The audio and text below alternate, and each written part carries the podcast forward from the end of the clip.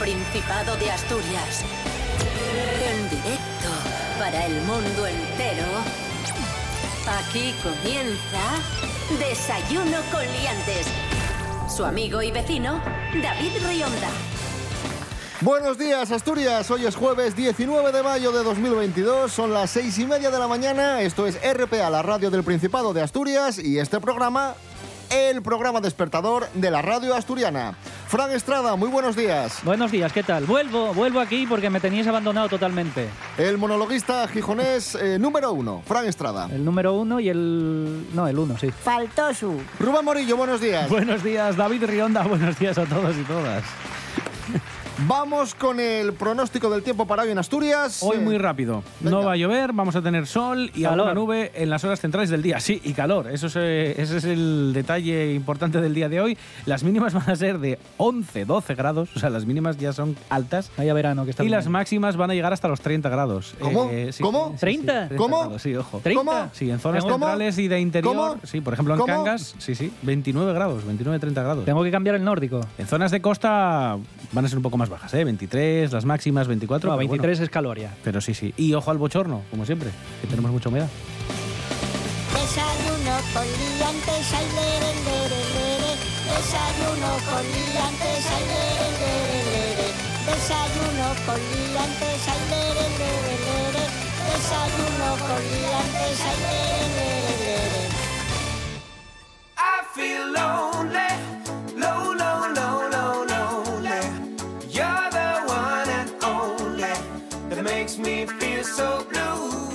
Ahí estaba el pronóstico del tiempo de Rubén Morillo y, como bien decías, eh, cuidado porque llega una ola de calor. Es decir, el tiempo que vamos a tener hoy en Asturias, el que tuvimos estos días, se va a mantener, se va a prolongar en el tiempo y, y parece ser que se va a estabilizar. Sí, y ojo porque es la ola de calor más temprana de la historia de todo nuestro país. ¡El cambio climático! Ahí está, ¡El cambio ahí está. climático! Ya ahí lo, está. Ya lo decía aquel que quería ser presidente de Estados Unidos. Al Gore, Al- Al Gore. Al Gore, ya lo decía Al Gore. Que esto se iba a venir, se está viniendo. Cuidado. Es el mayor registro en eh, los últimos años, sobre todo en el mes de mayo, y ya os digo que vamos a tener una media por encima de unos 15 grados. Es decir, El cambio climático. cambio climático. El cambio climático es esto. oye, pero sois muy tontos.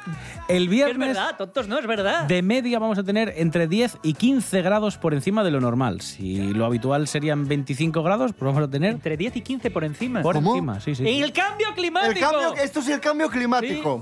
Lo que yo te diga. Sí, puede ser el cambio climático y también los ciclos que ya sabéis que afectan al globo terráqueo, que tiene épocas en las que se enfría y otras en las que se calienta. Pueden ser los ciclos o puede ser El cambio, cambio climático. climático. El cambio climático puede ser.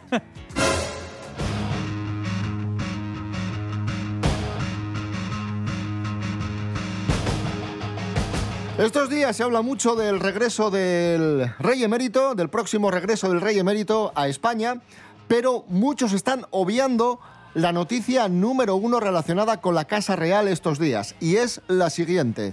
Victoria Federica ha sido pillada besando a un chico. ¡Ay! A un chico, pero a un chico de alta cuna o un chico cualquiera. No lo sabemos No, exactamente. esas cosas hay que investigarlas. Victoria Federica se acercó y dijo, Dame un besín. ¿qué rollo? Un pico. Jorge Aldeitu, buenos días. Muy buenas amigos, poco se está hablando de esta gran figura española que se está convirtiendo en una gran influencer, no se pierde un sarao, que es Victoria Federica, o Vic, como quiere que la llamen los amigos. Además, eso, aparte de no perderse un sarao, tiene una vida bastante ajetreada y se rumoreaba desde hace unos días que habría roto con su novio el DJ Jorge Bárcenas y por lo que parece así es. Últimamente, todos estos eventos a los que va Victoria Federica, que siempre iba acompañada de su novio, ahora va sola. Y también hemos visto al DJ en alguna fiesta también solo, sin su novia. Pues bien, en la feria de abril, según cuenta el círculo más cercano de Vic, dice que, estaba soltera y que tenía ganas de ligar. Pues bien, la han visto besándose con otro chico. En la prensa rosa somos mucho de investigar y por lo que sabemos son amigos desde hace tiempo, tienen muy buen feeling y les gusta ir juntos a los toros. Del chico no tenemos su nombre, pero sabemos que es madrileño, estudiante de empresariales, es relaciones públicas de un local de Madrid. Y si indagamos en las redes sociales, se mandan mensajitos, Vic y este chico, como I love you o te echo de menos. Aquí se ve ya salseo, no sabemos si será el próximo novio formal de Vic. Iremos informando.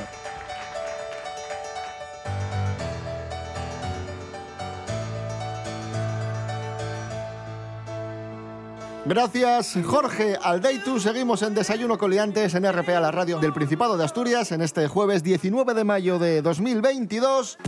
Eurotongo. ¡Como yo! La primera en denunciar fue Rumanía, que denunció el cambio de sus votos en la gala de Eurovisión y después eh, se sumaron Montenegro, Moldavia, Azerbaiyán, Polonia, San Marino y Rumanía porque una empresa auditora identificó ciertos patrones de votación irregulares en esos seis países. Mec.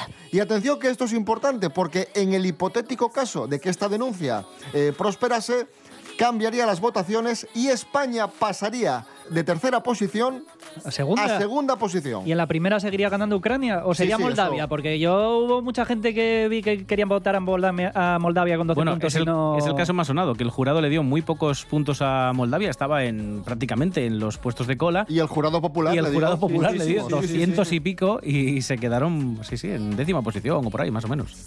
Eh, muchos están hablando estos días de la posibilidad de que España organizase el Festival de Eurovisión el año que viene, sí quedase segunda, pero parece ser que no afecta demasiado la posición en la que quedas para que organices o no el festival. ¿Cómo es esto?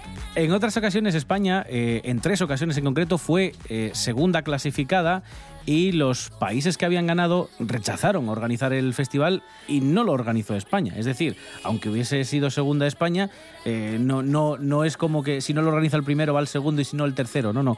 Puede ser cualquier país el que lo organice. ¿Y, Lo- quién- ¿Y cómo se decide? Lo designa la Unión Europea de Radiodifusión. Oye, una cosa, ya para rematar esta historia de, de Eurovisión. ¿Y los italianos?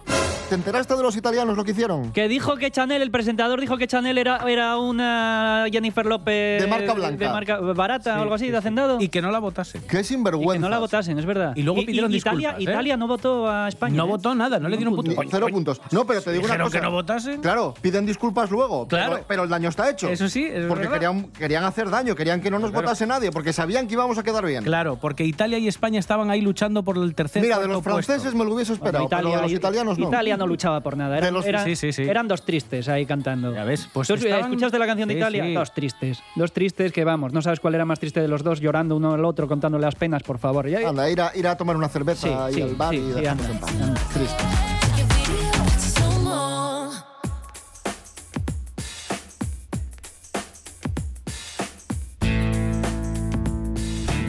Seguimos en Desayuno Coliantes en RPA, la radio autonómica de Asturias. La última vez que estuvo Fran Estrada con nosotros nos habló de dietas y hoy va a profundizar en este asunto porque llega la operación bikini y las lorcinas se notan más y por eso mucha gente dice operación bikini, operación bikini, dieta. Pero hay que tener mucho cuidado, Fran Estrada. ¿Os acordáis de una que hubo hace unos años muy famosa, la dieta Atkins? Me suena mucho. Yo sí. me acuerdo de otra, pero Era- a, a lo mejor la comentas más adelante. Fue, fue hace 15 o 20 años, la dieta Atkins, ¿Sí? y era eh, un fulano que no te dejaba mezclar eh, carbohidratos con proteínas, ni grasa con carbohidratos, y lo ponían como si fuera el gran descubrimiento de las dietas, o sea, te mandaba separar las cosas. Que el Atkins este, ya te digo, te dejaba comer lo que quisieras mientras no lo mezclaras con otras cosas. Lo que dices tú, 100 kilos de grasa. Se Y podía, eh, sin según este, problema. te podías comer 100 kilos de grasa. Pero solo eso. Solo eso. Mientras no los mezclaras con, yo qué sé, con, con un trozo de patata. Vale. Pues no, según este no te pasaba nada. ¿Qué pasa con este señor? Oh, sorpresa, murió de un ataque al corazón. ¿E- ¿En serio? Digo yo que seguiría su propia dieta. Sí, murió de un ataque al corazón. Murió de un ataque al corazón. Pero con un tipín. que igual, que igual era. Pero con un tipín. con un sí, sí, eso sí. Que igual era como Ramón Sánchez Ocaña, que todo el mundo pensaba que era médico, pero él era periodista. Igual este todo el mundo pensaba que era médico dietista y era, yo qué sé, charcutero del más y más. y la gente le seguía, le seguía las, las técnicas. Mi abuela, mi abuela un día se puso mala y fue al médico y le pusieron una dieta de pollo y arroz exclusivamente. A las dos semanas de que le pusieron la dieta, llego a casa y la, la vi rara. eh, y veo que se quita los rulos, agarra el bolso, abre la puerta y dice, me voy al gym, hoy me toca pierna. Porque claro, ¿Dijo eso tu abuela? eh, no, es mentira, pero bueno. Es que como es la dieta de los culturistas y tal, el arroz con pollo. Faltó su. Y hay tres tipos de personas que deben de seguir la misma dieta ¿Mm? porque tienen el mismo tipo de cuerpo. ¿Qué son? Corredor de maratón, ¿Vale? ciclista y yonki. De, de hecho, la- eh, entre un ciclista y un yonki hay muy pocas diferencias. La- la- de las pocas diferencias es que, que los dientes son como los pimientos del padrón, que unos tienen y otros no. ¡Es usted imbécil! Un aplauso para Fran Estrada. Música asturiana en Desayuno Coliantes en RPA. Ahí están Laila y Javi contigo.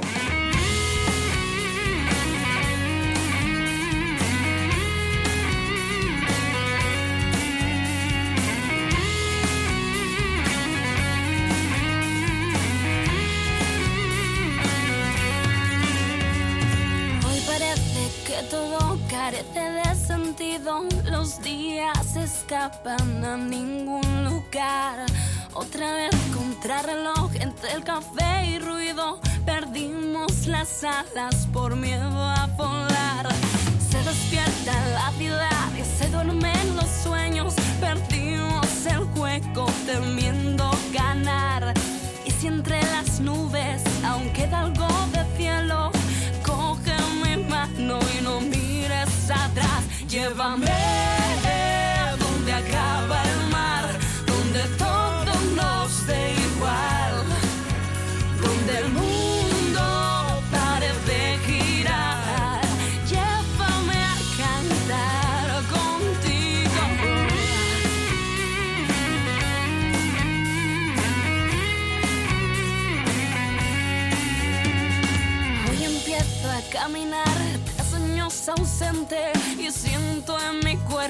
Que escapa mi voz.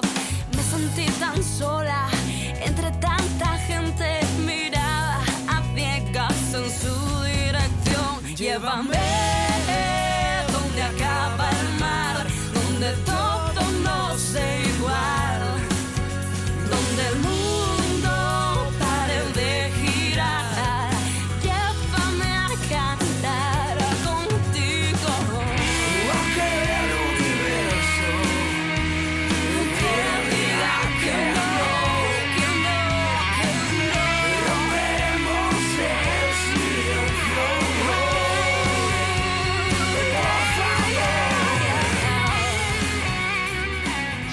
Continuamos, esto es Desayuno Coliantes en RPA, la radio del Principado de Asturias. Hoy es jueves 19 de mayo de 2022. El otro día el director deportivo del Sevilla, Monchi, eh, fue entrevistado después del partido del Sevilla contra el Athletic de Bilbao, que acabó en empate. Y, y Monchi lanzó una pullita a ciertos periodistas deportivos. No dijo claramente a quiénes, pero todos eh, sabemos que se estaba refiriendo al asturiano Juanma Castaño. Esto fue lo que dijo Monchi. A ver, Este a es ver, el, a ver. el dardo de Monchi. Por tener afán de notoriedad y por dar un titular sin contrastar absolutamente nada, un periodista quiera hoy dar la nota y sacar una noticia que aparte de mentirosa, de, de falsa, eh, está hecha con mala leche, ¿no? Porque que hoy esa noticia haya sido dos horas portada en la edición digital de ese periódico, eh, yo creo que no es casualidad. Por tanto, mm, yo creo que lo que decía antes, esto lo hemos conseguido nosotros sin muy poquita ayuda y hoy ha sido una muestra más de la, de los, de la zancadilla que nos han ido poniendo, pero esto, ¿sabe qué pasa? Que este club tiene 132 años, es muy grande. Y si quieren ir con este club, no van a poder. Y si quieren ir contra el director deportivo, no tienen ni idea. Pues Juanma Castaño había dicho algo así como que, que cuando el Sevilla iba bien los méritos eran de Monchi, pero cuando iba mal eh, la culpa era de- del entrenador. Por un lado, Monchi tiene razón porque muchas veces es verdad que, que ciertas declara- está endiosado. es verdad Mochi que está endiosado. muchas veces lo que opinan los periodistas deportivos pues puede desestabilizar un poco a, a un equipo de fútbol, pero también te digo, también creo que Va en el sueldo. Va en el sueldo. también creo que tenemos la piel muy fina últimamente, porque hace 30 años aproximadamente el líder del periodismo deportivo era José María García. José María García Daba a diestro y Sí, siniestro y no pasaba nada. Mira si la tenemos fina, que yo el otro día abriendo una, una ventana me di un golpecín aquí y me hice sangre. A ver. Ah, pues sí. Sí, sí. Tienes la piel muy fina. Sí. Eres un cara dura impresionante. I'm a stone, but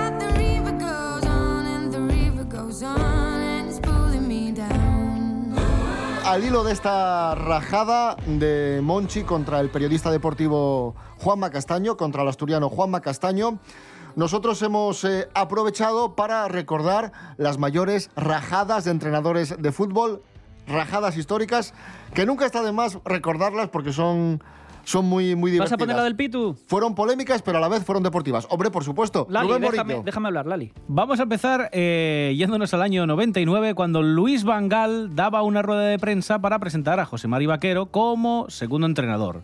¿Qué pasa? Que en esa rueda de prensa había un periodista holandés con ánimo de pinchar, de hacer ahí pupa, y le comenta que él, Luis Van Gaal, ha roto el pacto de confidencialidad del vestuario porque hablaba de Rivaldo, lo Positivo. había hecho unas horas antes. Y sucede esto que es historia, historia del fútbol de nuestro país. Ojo. Tú eres muy malo, mu- muy malo. No, no, no, no. Tú eres muy malo. Roto el pacto de vestuario. Ja, interpretación siempre negativa. Siempre negativa. Nunca positiva. Qué grande. Mira, mira que tiene años esto, 23 años, ¿no? No, 23 esto- años esto tiene. no pasará de moda nunca. y, y la gente lo sigue diciendo. Sí, sí, sí, seguimos con esa coletilla. Vamos a otro, otro de los clásicos, eh, algo más reciente en el tiempo, Mourinho, eh, entrenando al Real Madrid. Pierde 2-0 en la ida de las semifinales de la Champions contra el Barcelona. Y, y, bueno, además fue un partido además bastante bronco. Mourinho era un poco mafias, ¿eh? Con los periodistas. Habían, habían echado a Pepe con una acción ahí con Dani Alves, le habían impuesto una roja y bueno, eh, iban 0-0 y ya, ya jugaba el Madrid con 10. Y claro, a Mourinho esto no le hacía mucha gracia, creía que había una especie de complot de los árbitros de toda la liga De contra, contra el Madrid y entonces Y pues, favoritismo hacia el Barcelona, ¿no? Y nos dejó otro momento ¿Es la de Poké? también Ahí se, está, ha, ahí está. se ha convertido en, en coletilla. Dejo solo una pregunta que espero que un día conseguir la respuesta, que es ¿por qué? ¿Por qué? Yo no entiendo por qué. Joder, bro. No sé si es la publicidad a UNICEF, no sé si es el poder del, del señor Villar en, en, en UEFA, Ojo. no sé si son muy simpáticos, no, no, no sé. Pobre hombre.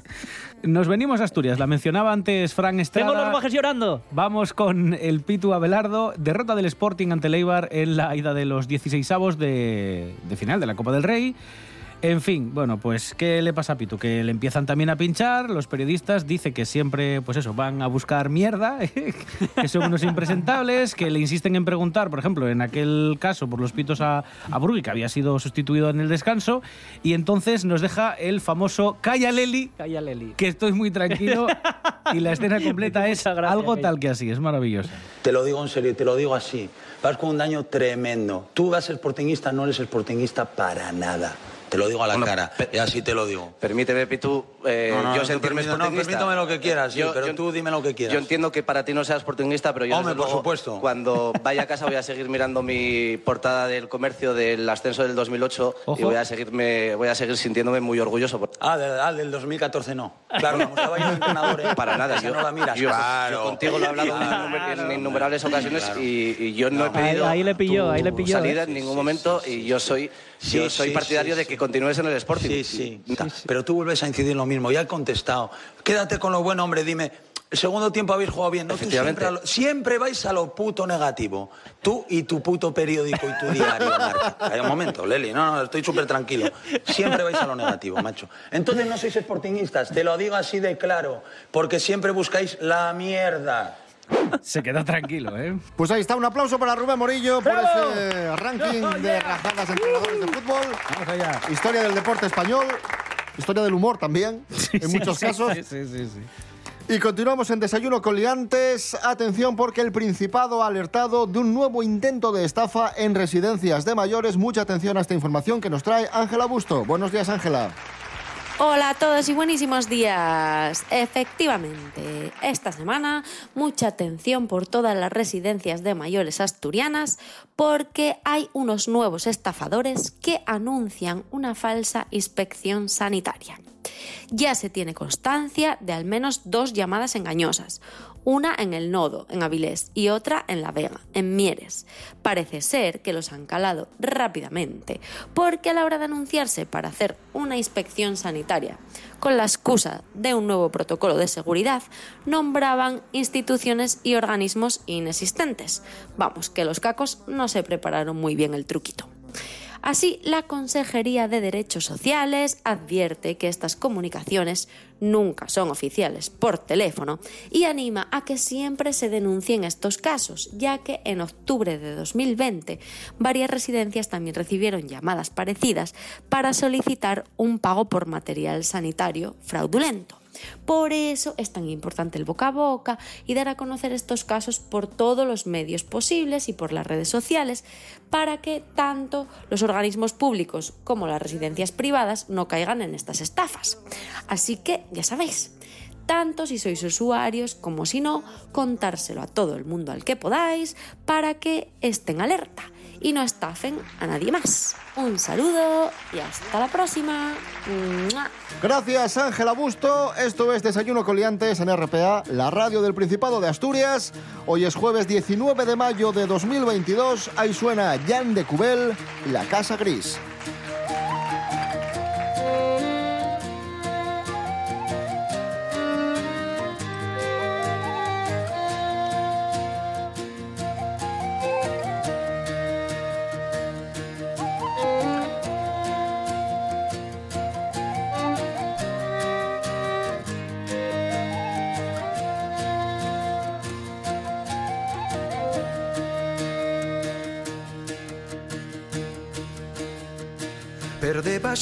Ponte ja no passava l'aire el agua fecha el camí abandonando el valle. Y sentí al frío nordés sí como llora el aire. Como los nenos en el mar entre sueños de sable. Siempre veré tres de la mar. La casa gris la señal da siempre estaré cao del mio olhar na casa gris el mio cantar.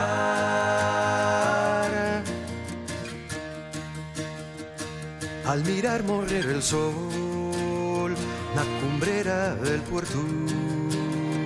Y soledad en el camino mientras dormía el viento.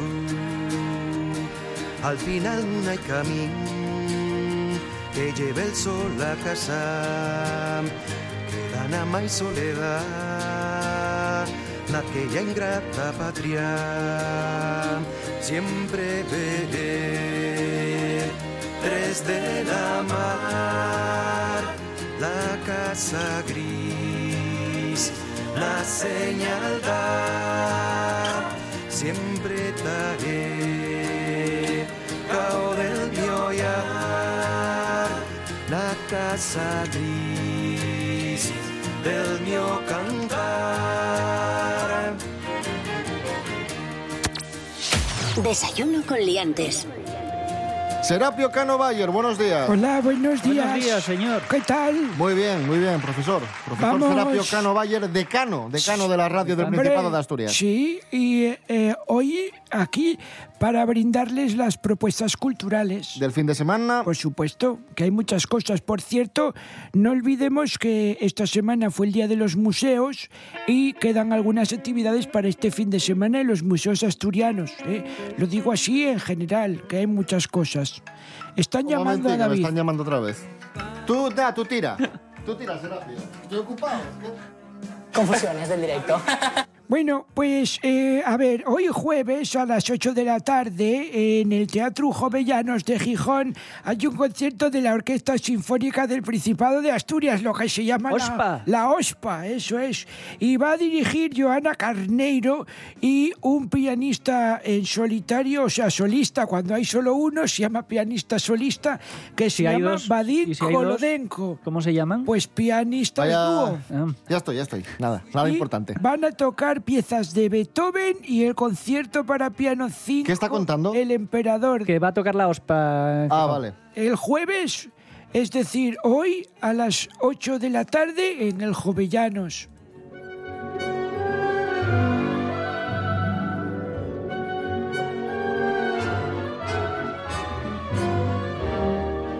También vamos a hablarles de una película que se va a proyectar mañana viernes a las 7 en el Paraninfo de la Laboral. Es una película que dirige Amalia Ullman y cuenta la vida de un estudiante que está en Londres, una estudiante en Londres, y vuelve a Gijón, a su Gijón natal, donde su madre está al borde del desahucio.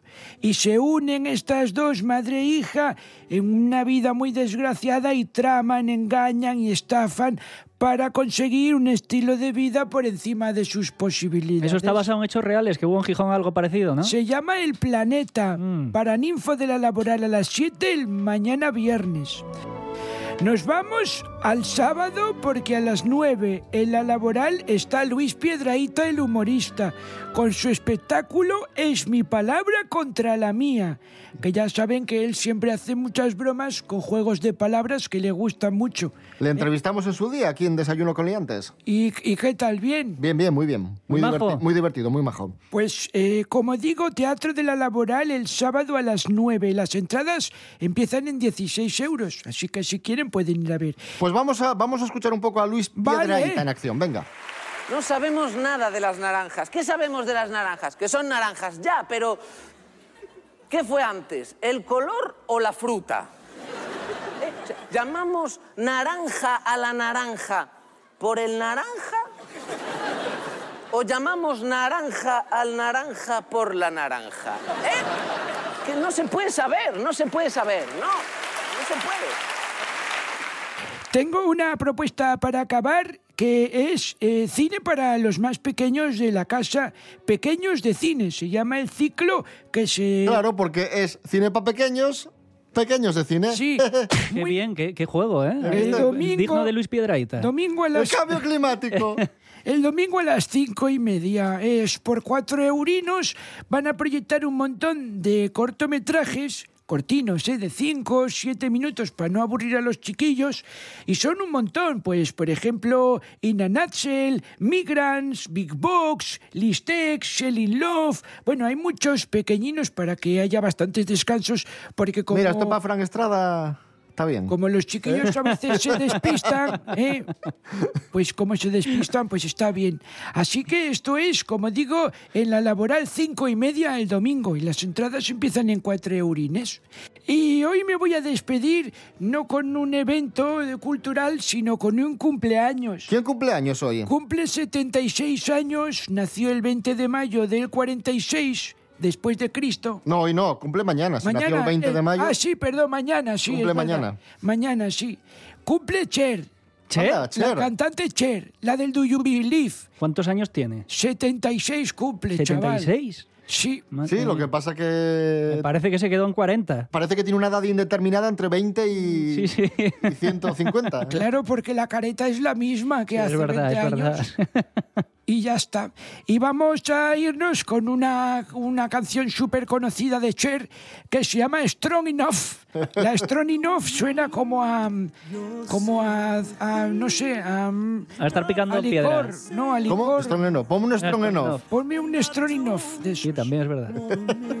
Serapio Cano Bayer, gracias. Bueno, venga, feliz semana y fin de semana a todos. Adiós. Con Cher nos vamos, volvemos mañana a las seis y media de la mañana. Recordad, redes sociales, Instagram y Facebook, y también os podéis escuchar en www.rtpa.es. Radio a la Carta, Rubén Morillo. David Rionda. Hasta mañana. Hasta mañana. Fran Estrada, gracias. Hasta luego, amigos. Nos vemos.